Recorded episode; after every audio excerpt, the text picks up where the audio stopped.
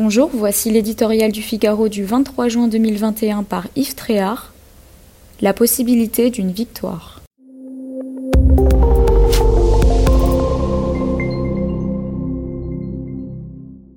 La droite, combien de divisions? N'en déplaise à ceux qui brodent depuis quatre ans sur la fin des vieux clivages, sa force est incontestable. Elle détient la majorité au Sénat et compte une centaine de députés. Elle dispose d'un solide maillage territorial que le second tour des élections régionales et départementales dimanche prochain devrait confirmer en dépit d'une abstention massive.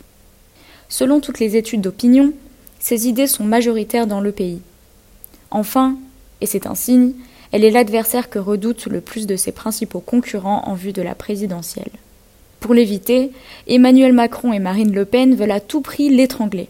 Non seulement la droite tient bien le choc dans un paysage politique pour le moins instable, mais elle a toutes les raisons de croire en son avenir.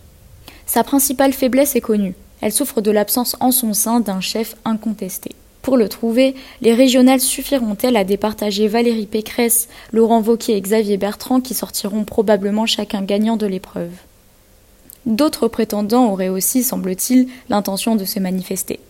Dès lors, comment faire pour ne pas déclencher une guerre des égaux, se tirer une balle dans le pied ni gâcher la possibilité d'une victoire en 2022 Primaire ouverte ou fermée, pas de primaire du tout, le débat fait rage.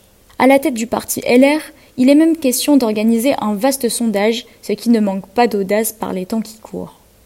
Xavier Bertrand a déjà annoncé qu'il irait quoi qu'il arrive.